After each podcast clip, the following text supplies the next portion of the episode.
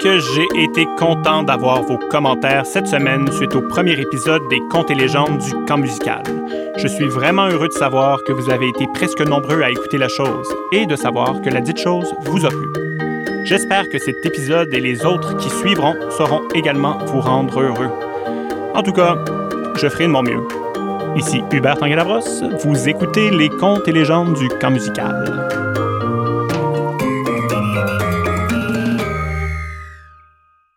Alors, nous sommes en Pologne, un mercredi matin, quelques semaines avant que l'île Cacapoupou, ou le galet qu'il en reste, les dix capous et Jean Palapouf débutent leur chemin vers la Matawini.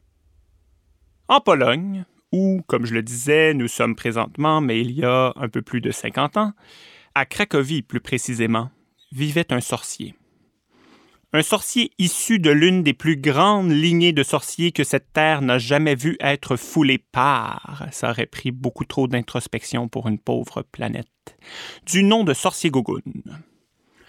Monsieur Gogun venait d'une famille de gens bien, bien influents. De monde très respecté dans le milieu. Mais pourtant, il avait énormément de difficultés à se trouver du travail dans le domaine. Deux choses bien importantes à savoir pour comprendre la situation dans laquelle il se trouvait. Premièrement, vous le savez peut-être déjà, mais il y a énormément de sorciers en Pologne. C'est le pays où on en forme le plus au monde. Et ça vit vieux, ces affaires-là. Le milieu de la sorcellerie y est donc complètement saturé. Tout plein d'offres et bien peu de demandes. Ce qui fait que si tu n'es pas dans les meilleurs ou si ton directeur marketing et communication n'est pas sur la coche, il y a vraiment peu de chances que tu te fasses engager pour quoi que ce soit. C'est tellement facile de trouver un sorcier à bas prix là-bas que même pour une fête d'enfants, tu peux te bouquer quelqu'un qui va te sortir un dragon de son chapeau, qui va t'avaler une douzaine de couteaux enflammés ou encore faire un houdini de lui-même et s'évader d'un bassin d'eau pis tout, pour une coupe de piastres. Ça met une drôle d'ambiance dans la fête d'un poupon, vous me direz, mais écoutez, à ce prix-là, pourquoi s'en priver? L'autre chose qu'il faut savoir pour comprendre la situation de chômeur perpétuel dans laquelle notre bon ami sorcier se trouvait, c'est qu'il était tout simplement pourri de chez pourri en sorcellerie. Il avait beau venir de l'une des plus grandes lignées de sorciers de l'histoire de l'humanité, il était absolument incapable de réussir les sorts les plus faciles qui soient. Écoutez, on pouvait même pas lui demander de saler de l'eau de pâte sans avoir à impliquer le groupe Kalinet.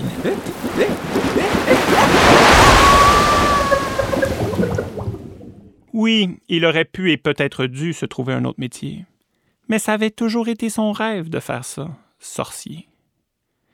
Sorcier Gogun avait grandi en s'imaginant marcher dans les traces de ses ancêtres, avait vieilli en souhaitant rendre le monde meilleur à coups de baguette, et personne, pas même son orienteur qui lui conseillait de devenir orienteur, n'aurait pu le convaincre d'en faire autrement. Il boquait bien raide et ne lâchait pas le morceau. Il allait être un sorcier, un point, c'est tout, contrat ou pas. Malheureusement, même s'il était plein de bonne volonté, même s'il n'y avait aucune faute dans son CV, même s'il n'arrivait jamais en retard à une entrevue et même si sa poignée de main était ferme, tendre, précise, concise, chirurgicale, j'irais même jusqu'à dire, il ne se trouvait tout simplement pas de boulot en tant que sorcier. Et ça le déprimait pas mal. Parce qu'aussi poche fut-il, il n'y a rien de mieux que de se sentir utile. Retournons maintenant à notre mercredi matin cracovien dans le vieux château des Gougounes. Comme à chaque matin pareil aux autres matins à Cracovie, Sorcier Gogun mangeait des toasts à la confiture de rhubarbe en lisant dans le journal les nouvelles qui n'avaient rien de nouveau. Comme il avait pris l'habitude de le faire, Sorcier Gogun se plaignait la bouche pleine du ghostage subi la veille par les nombreuses agences de sorcellerie contactées au courant de la journée. Mais ce matin-là, en plein milieu de son chialage, une idée lui vint à l'esprit. Je dis vint à l'esprit, mais cette idée-là, on aurait plus dit qu'elle lui jasait et qu'elle lui disait ceci. Ici, il existait un endroit dans le monde où il n'y a tout simplement pas de sorcier, genre zéro puis une barre. Un endroit où l'arrivée d'un sorcier susciterait intérêt et moi, excitation. Et si tu trouvais cet endroit y emménageais, n'aurais-tu pas déjà aidé? Ne trouverais-tu pas du travail, mon cher sorcier? Petit lapin de Pâques en plâtre, se dit alors sorcier Gougoun. Il venait de se rappeler que dans le grenier du château familial des Gougoun, celui dans lequel il est assis au moment où je vous parle, mais dans le passé, si vous voyez ce que je veux dire, se trouvait, en plus de sa collection de cartes Pokémon ramenées par son oncle qui avait voyagé dans le temps, le carnet de voyage d'Augusta Gougounus, sa grand-mère, qui avait été, en plus d'une excellente sorcière, une exploratrice aguerrie, et qui avait voyagé une quarantaine d'années plus tôt avec un certain Auguste Palapouf. Sorcier Gogun se dit Ici, l'emplacement exact de cet endroit ne contenant aucune trace de sorcier dont cette voix étrange que j'imite à l'instant pour aucune raison m'a parlé se trouvait consigné dans le carnet de voyage de ma grand-mère. Le sorcier monta rapidement les marches de pierre de l'escalier central du château et se garocha sur le dit carnet de voyage. Au moment où il vit l'entrée qui mentionnait l'existence d'une île étrange, pas escalable, au milieu de nulle part, eh bien, il faut croire que l'arrière-arrière-grand-père Palapouf n'était pas seul lorsqu'il a découvert cette affaire-là. Eh. Sorcier Gogun eut comme un demi-gargouillis, demi-gazouillis d'estomac.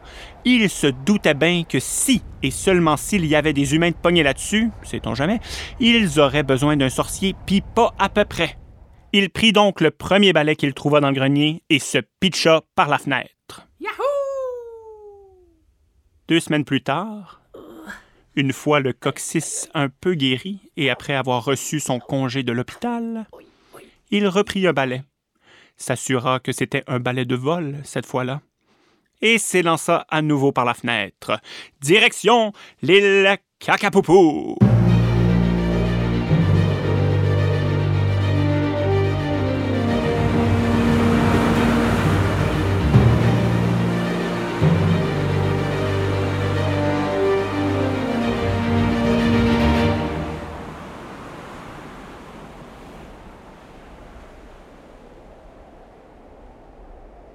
Lorsqu'il arriva à l'emplacement indiqué dans le carnet de voyage d'Augusta, avec quelques poissons dans les culottes et bain de l'eau dans les oreilles et narines, pas un très bon conducteur de balai ce sorcier-là, il vit non pas une île de 200 mètres de haut, mais un bel homme, bronzé, musclé, charismatique, mon grand-père, Jean Palapouf, on est tous de même dans la famille, assis sur une barque en train de tirer une paupière roche sur laquelle dix personnes, qui semblaient bien énervées, étaient assises.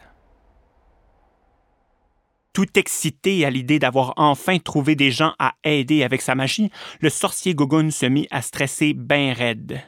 On lui avait souvent répété qu'on n'a qu'une seule chance de faire une bonne première impression et il avait du mal à s'enlever ça de la tête surtout que des souvenirs de sa première journée de travail au Tim de Varsovie, où il avait voulu réchauffer un café avec un sortilège et avait fini par transformer tous les liquides de la place en chemu, lui revenaient à l'esprit.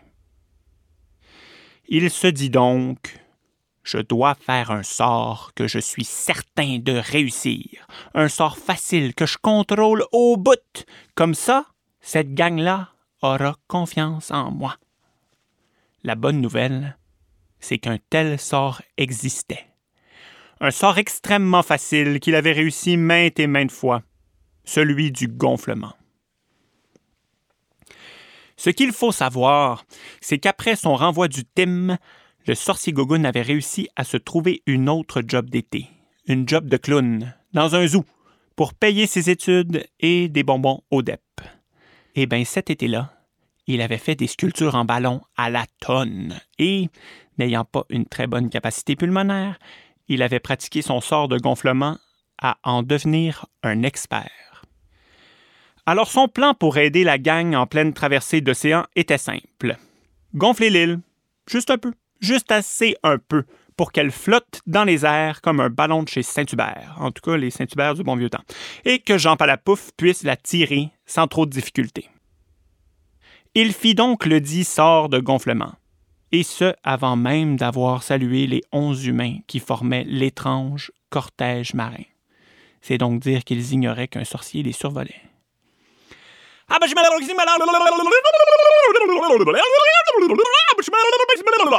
Fit le sorcier Gougoun, réussissant son sort, comme vous l'avez sans doute constaté si vous avez quelques bases en magie. Le problème, c'est qu'au moment où le sort sortit de sa baguette, un gros coup de vent lui fit perdre son pas d'équilibre. Il tomba donc de son balai et malencontreusement, dans sa chute, visa, plutôt que l'île Cacapoupou, le père Lindsay, qui se mit à gonfler petit à petit et qui commença à s'envoler.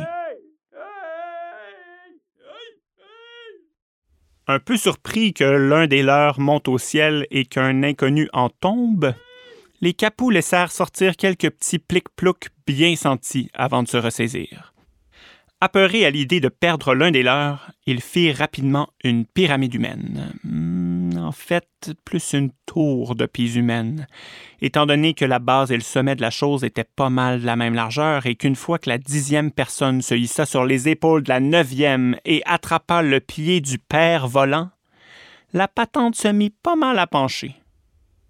Pendant ce temps, Jean Palapouf était venu en aide au sorcier Gougoun sans se faire prier pour l'engueuler. Il avait bien compris que le gars tombé du ciel avec un balai était la cause du gonflement de Fernand. Mais ça ne semblait pas être une raison valable pour le laisser couler dans l'océan.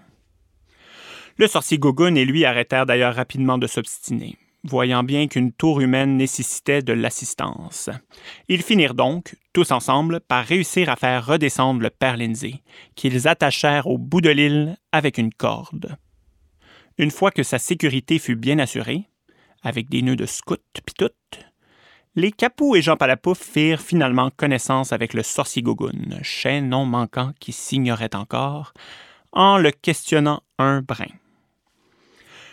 Sorcier leur raconta son histoire, ses déboires et les raisons qui l'avaient poussé, quelques jours plus tôt, à quitter sa Pologne natale. Il leur parla également de sa recherche d'emploi infructueuse, de son désir de trouver un endroit où il pourrait se rendre utile. Tous furent touchés par l'étrange personnage, touchés au point d'en oublier de le questionner sur comment il avait découvert l'île. Parlant de l'île, il semblait rester un peu de place dessus, surtout depuis que le père Lindsay flottait comme un ballon. Les capous invitèrent donc le sorcier Gogun à se joindre à eux. Le gars avait l'air smart. Il voulait repartir à neuf, rencontrer du monde, les aider comme il pouvait. Tu ne repousses pas quelqu'un de même quand il semble vouloir se joindre à ta gang, surtout quand tu as la même gang de dix personnes que tu n'as pas choisies depuis le début de ta vie et que le onzième c'est un weirdo qui carbure à la non-zone de confort. Le sorcier Gogun, tout énervé, dit oui sans hésiter. Aucun sorcier dans le groupe, un monopole l'attendait, et en plus de ça, il avait pour la première fois de sa vie le sentiment d'être accepté comme il est. Une fois qu'il fut bien installé sur l'île et une fois prêt à partir avec Jean Palapouf et les dix capous, le sorcier Gogun questionna à son tour ses nouveaux compagnons de vie. Comment avait-il bien pu se ramasser là, aussi loin de toutes, sur une île si étrange? Inutile de vous dire qu'il fut surpris d'entendre leur réponse. Ça frappait l'imaginaire, penser aux dix capous pognés là pendant quarante ans en bonne angoissée, Sorcier ne put s'empêcher de leur demander. C'est bien beau, là, euh, aller commencer une nouvelle vie au Québec. C'est le fun. Hein? Mais comment vous allez la gagner, cette vie-là? Qui va mettre du pain sur votre table, du beurre sur votre pain? Qui paiera vos couteaux et assiettes qui contiendront le dit beurre et le dit pain? Vous n'avez pas de diplôme. Pas de secondaire 5, bout de vierge. Même pas de primaire. Il y a plein d'immigrants qui ont des doctorats qui finissent par conduire des taxis parce qu'on ne reconnaît pas leurs compétences. Ce qui n'a pas bien ben de bon sens, si vous voulez mon avis. Voulez-vous bien me dire ce que vous allez faire, vous autres, comme métier? La plupart des habitants de l'île Cacapoupou n'avaient en effet pas vraiment pensé à ce détail, qui n'en est pas un, en fait. Un silence pesant s'installa sur l'île, mais, au bout d'un moment, une voix résonna dans le ciel, celle du père Lindsay, qui avait déjà pensé à tout ça. Nous allons fonder un camp musical, dit-il. Une idée de même, c'en est une bonne. Mais ça n'empêcha pas Jean Palapouf, le sorcier Gogun et les neuf autres capous de lui lancer des regards de sourcils froncés. C'était aveuglant de regarder dans le ciel de même. Et il faut également le mentionner, cette réponse les avait un peu surpris. Le père Lindsay poursuivit. Pendant quarante ans, nous avons cru que le monde se résumait à ceci. Dix personnes sur une grosse roche, puis bien du temps devant nous pour continuer à rien faire. Nous étions convaincus de tout connaître, tout savoir. Nous pensions avoir fait le tour de tout, une coupe de fois même, et puis un beau jour. Nous entendîmes de la musique. Wow! Il maîtrisait déjà le passé simple après un mois d'apprentissage du français. À ce moment-là, nous sûmes instantanément que le monde était beaucoup plus grand, beaucoup plus beau, beaucoup plus complexe que tout ce que nous avions toujours imaginé. Quelques notes de musique ouvrirent complètement nos esprits à un nouveau monde, à une nouvelle réalité à découvrir et contempler. Nous ferons la même chose avec des jeunes. Par l'apprentissage de la musique, nous leur montrerons que le monde est infiniment beau, infiniment grand et profond, et que jamais, lorsque l'on est sensible à ce qui nous entoure, on arrive à la fin, au bout de la contemplation et de l'émerveillement. Après un discours comme celui-là, il ne restait plus personne de l'étrange expédition à convaincre. Tous se mirent d'accord pour aider le père Lindsay à réaliser la vision qu'il avait eue. Un beau matin, flottant dans le ciel, au-dessus d'un bout de roche, au milieu de l'océan Pacifique. Ils décidèrent donc de tous se joindre au projet de leur compatriote Fernand Lindsay. Claude Paquin, le patenteux, devint le contremaître du camp. Mimi Souris devint la première entretienne, comme on le dit dans le milieu. Robert Champagne, ou Bob pour les intimes, s'occupa de la cuisine. Rachel Baudry fut chargée de la préparation des traditionnelles crêpes matinales. Elle n'était pas encore traditionnelle à ce moment-là, mais voyez ce que je veux dire. Sa fille Guylaine a d'ailleurs pris la relève après son départ pour notre plus grand bonheur. Feu Jules Jean Poirier, Louise Foran Sanson et Claudette Richard devinrent les premiers premières professeurs. Jean Palapouf devint le premier chef moniteur. Le sorcier Gogun et Table Julie constituèrent son équipe et finalement, Rémi Lapointe se chargea de la confection et de la gestion des fausses sceptiques, avant de changer à maintes reprises de métier, comme vous l'apprendrez dans d'autres histoires. Voici qui furent les premiers employés du camp musical Père Une équipe de rêve par un rêve. Le père Lindsay, quant à lui, devint le directeur du camp et le professeur de chorale. Il resta d'ailleurs en poste jusqu'à la fin de sa vie. C'est à lui qu'on doit beaucoup des aspects que l'on connaît et que l'on aime de notre endroit préféré. Les cours de groupe, le marathon, les jeux du soir, les concerts et même les arrangements floraux, toute la philosophie du camp en fait. Il voulait ouvrir nos esprits, nous sensibiliser au beau et nous permettre d'apprendre dans le plaisir et le partage. Je crois qu'on peut dire qu'il a réussi.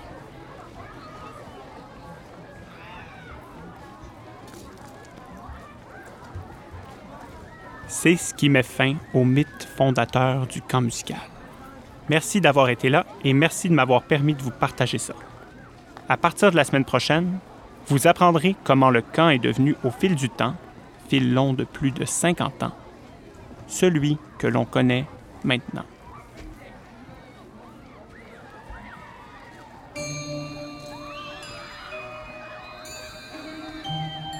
Ah, j'oubliais. Vous vous demandez probablement ce qui est arrivé au flottement du père Lindsay. Eh bien, il faut savoir, Peut-être que vous vous en doutez déjà si vous avez bien observé la photo du père au bureau ou encore sa drôle de statue à côté de Limasco, qu'on n'a jamais réussi à le dégonfler. Le père Lindsay est resté rempli d'air toute sa vie et a dû porter, jusqu'à la fin, des souliers fermés en pierre pour ne pas s'envoler.